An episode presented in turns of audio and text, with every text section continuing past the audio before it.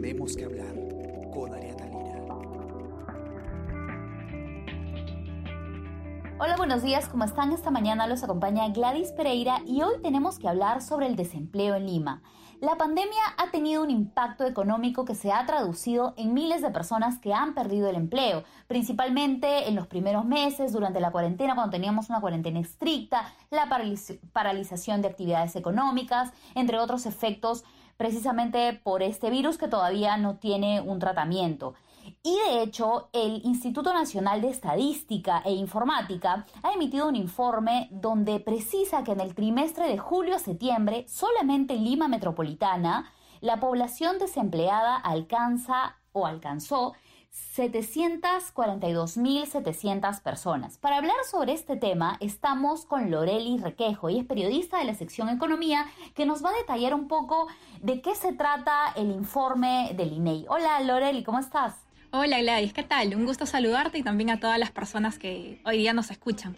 Gracias a ti. Entonces, a ver, tenemos este informe del INEI que nos habla de una población eh, desocupada que ha aumentado. Recuerdo que hace también unos meses conversamos también con, con, periodistas de la sección economía y se había hecho en el trimestre, en el segundo trimestre del año también se hizo una evaluación. A comparación de ese trimestre, el último trimestre, ¿cómo ha sido el impacto de la pandemia? Efectivamente, como bien dices, cuando iniciaste la conversación, pues sí, nos hemos visto bastante afectados por la pandemia y estos resultados se traducen en el tema del empleo. Ahora tenemos que el desempleo ha aumentado y como bien lo dijiste, y ahora son 742.700 personas en Lima que están desempleadas.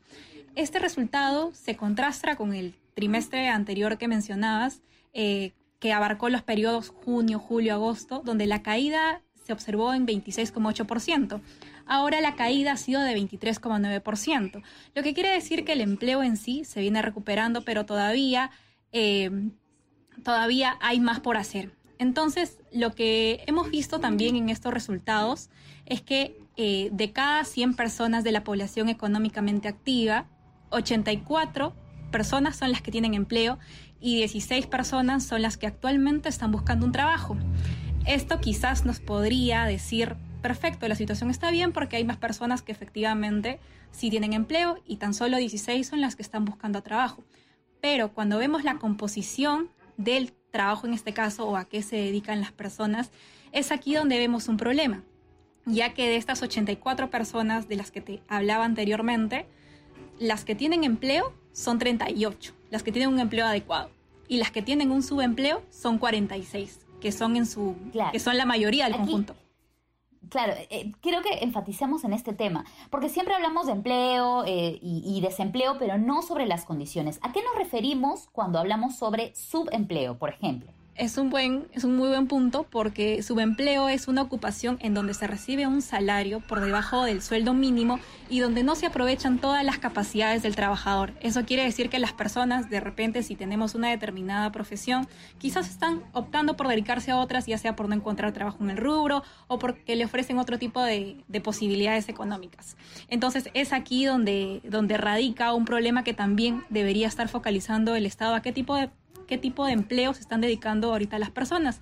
Y esta situación evidentemente se comprende, ya que eh, ahora más personas, a raíz de que se ha levantado la cuarentena, están saliendo más a buscar otro tipo de, empleos, quizás ya no se pueden dedicar a lo que anteriormente se dedicaban. Entonces, por ahí hay un resultado también que es eh, materia de análisis. Claro, ahora en este informe se analiza cuáles son em, se analiza cuáles fueron los sectores laborales que más perdieron eh, en cuanto al empleo eh, en, estos trimestres eh, revisados. Sí, también. en este caso, lo que dice el informe es que la población ocupada de todas las ramas de, de, actividad se ha contraído. Por ejemplo, en el sector servicios, la población ocupada ha retrocedido en niveles de porcentaje en un 26,5%. También se ha afectado el, sector construcción, un 24,6%, y la población ocupada en cuanto a la manufactura eh, también ha retrocedido en 23,1%. Entonces, todo se mantiene en un promedio de, 26%.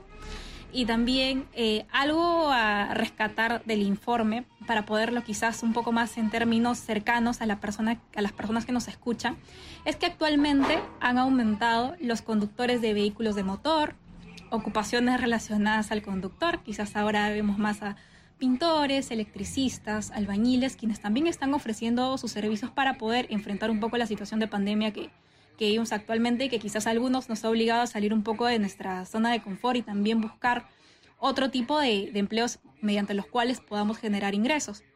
También vemos panaderos, entre otras actividades. Y un datito a resaltar en cuanto a esto es que este conjunto de personas trabajan menos de 35 horas semanales. Pero estas personas sí tienen el deseo de trabajar y tienen disponibilidad también para trabajar más horas. Y esto no es lo que está sucediendo.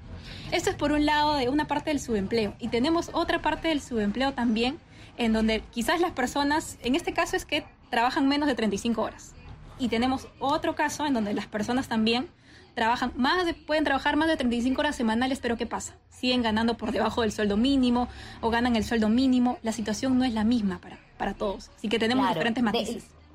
De, de, hecho, esto era lo que mencionabas porque a veces se habla, bueno, hay personas que todavía tienen trabajo, pero no es el mismo trabajo que tuvieron antes de la pandemia, porque de repente tenían sueldo mínimo, o más de un sueldo mínimo, tenían seguro social, tenían unas condiciones un poco mejores, pero como tú bien mencionas, hay muchos casos, de hecho, eh, se ha reportado varias, varias situaciones donde personas tuvieron que dejar sus trabajos porque ya no había, se había eh, paralizado las actividades y tuvieron que realizar trabajos de venta en mercados, incluso como mencionas, empezar a dedicarse más a, trabajar como choferes. Y efectivamente todavía tienen trabajo, pero no son las mismas condiciones eh, ni, los mismos derechos que tenían antes. Ahora, surge la preocupación eh, por la, porque en algún momento se espera que con el reinicio de las actividades económicas, que ya estamos en la cuarta fase, digamos, el empleo va a mejorar y el, desempleo se va a reducir. ¿Hay algún estimado de cuándo empezará a notarse los cambios por la reactivación económica en ese sentido? En relación a, a esta pregunta, todavía no hay quizás una fecha eh, acerca de cuándo se empezaría de repente a sentir eh, estos cambios de los cuales estamos hablando, también conversando con Nicolás Castillo Arevalo, quien también eh, apoyó a realizar el informe, escribió este informe. Esto aún tiene que ver una serie de factores. Por ejemplo, cuándo va a llegar la vacuna, cómo se van a ir observando los distintos procesos de la reactivación económica en el Perú, cómo lo van a ir afrontando las personas. Entonces, hay una serie aún de factores por las cuales eh, debemos analizar todavía para ver cómo se va a ir desarrollando el tema de la recuperación económica. Aún no hay resultados a corto plazo que mediante los cuales podamos decir definitivamente en este tiempo se va a poder realizar o de mediano plazo. Entonces todavía hay que esperar a ver cómo se van dando estas diferentes manifestaciones para considerar eh, qué tipo de qué tipo de, cambios podamos ver en el futuro. Y eh, lo que justamente yo también quería volver sobre un poco el tema del, del, subempleo porque aquí me había faltado complementar y quería darte un datito importante en cuanto a este tema. Es que antes de la pandemia, eh, según lo que había señalado el economista Luis Fernando Alegría en conversación con Nicolás Castillo, es que la composición del empleo era 65% adecuado y el 35% era no adecuado. Entonces, acá vemos un cambio. Ha subido el empleo, que efectivamente el, el subempleo, pero eh, a comparación de lo que estaba, de lo que sucedía antes.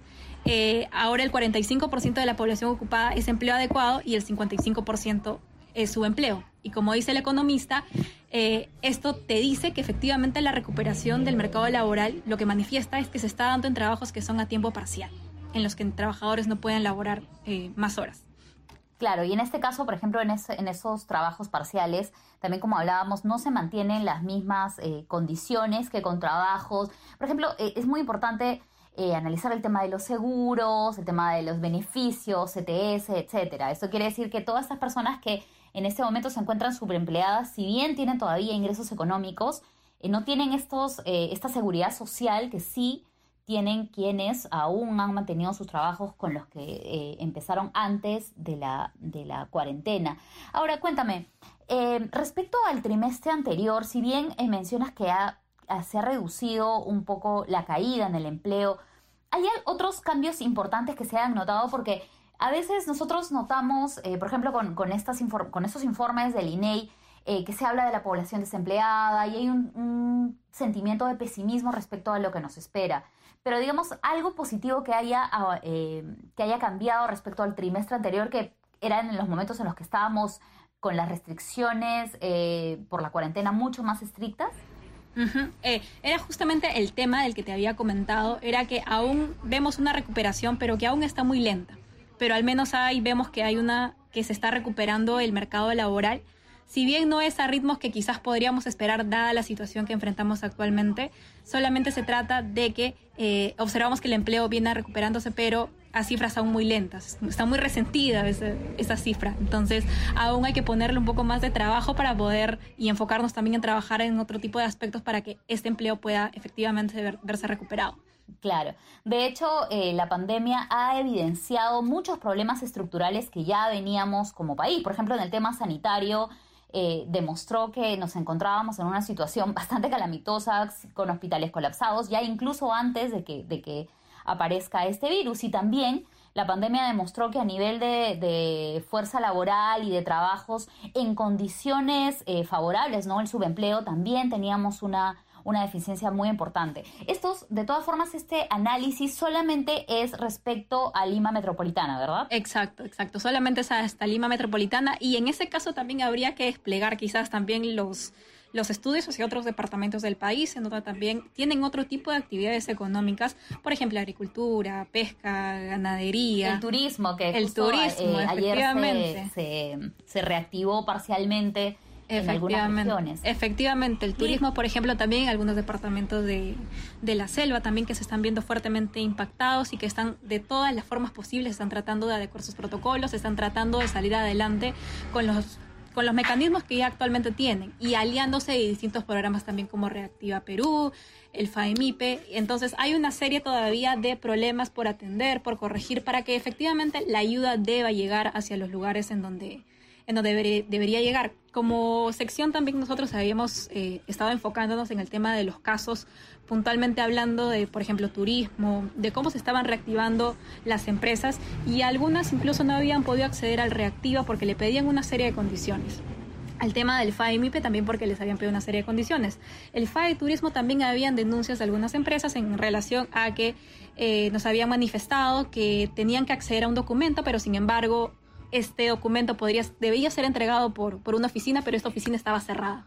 Entonces, esta tramitación... ha habido muchos obstáculos eh, que se han evidenciado y obviamente eh, cada región tiene particularidades muy específicas que tienen que ver con su geografía, con su idiosincrasia, con su, con su población y, y, los recursos con los que cuentan, etcétera. Entonces es muy importante también mencionar que sobre el empleo y el desempleo que hemos hablado, solamente nos hemos centrado en la información de Lima Metropolitana, obviamente ah, tendremos este personas que nos están escuchando de otras regiones y también hay que solicitar información al, Instituto Nacional de, Estadística o a otras entidades para que busquen precisamente cuál es la situación del empleo en, en, todo el país. Claro, y también mencionarte que en cuanto a los hombres, por ejemplo, en el tema de la población ocupada, volviendo un poquito sobre lo que también me comentas, en línea con lo que me comentas, por ejemplo, si hacemos esta distinción entre los hombres y mujeres, también vemos una diferencia particularmente interesante y que también es objeto de análisis. Y es que los, en cuanto a los hombres, se trata de una disminución de la población ocupada de 19,8% versus eh, lo que se observa en las mujeres, que se trata de una, de, un, de una población ocupada que ha caído en 28,7%. Entonces, ahí también... Significativa esa diferencia eh, por género. Claro, por eso precisamente este, estos datos que con estas cifras duras tienen que analizarse, no solamente por las condiciones laborales, porque no, no es, todos pueden tener empleo, pero no todos trabajan ni reciben el, el mismo sueldo y también las diferencias entre los sectores laborales y también entre las personas que, que, están trabajando. Gracias Loreli por hacernos esta explicación. De todas formas, invito a todas las personas que nos han escuchado y se han quedado con algunas dudas, visitar por supuesto el comercio.p y la sección economía que tiene un montón de información útil sobre este tema que nos interesa a todos. Y por supuesto, no se olviden de escuchar el podcast Tenemos que hablar en Spotify, en Spreaker, en SoundCloud y en Apple Podcast. Loreli, algo que desees agregar que creas que es muy importante que nuestros, que las personas que nos están escuchando tengan que, tomarle atención. Sí, eh, había justamente otro datito también que era bastante importante, es que este subempleo, ya para finalizar, había alcanzado su máximo nivel en 10 años. O sea, hemos, eh, hemos roto esa valla desde hace 10 años y ahora el subempleo ha alcanzado esta vez eh, su máximo nivel, por lo que también deberíamos preocuparnos, volviendo sobre lo que conversábamos anteriormente, sobre las condiciones laborales que se están entregando a los trabajadores, a qué se dedican y en qué medida están cumpliendo con ese tipo de trabajos, porque efectivamente hay población que desea trabajar, pero no trabaja más de 35 horas semanales y hay otra que efectivamente sí está, trabaja más de estas 35 horas. Listo, Loreli, muchas gracias.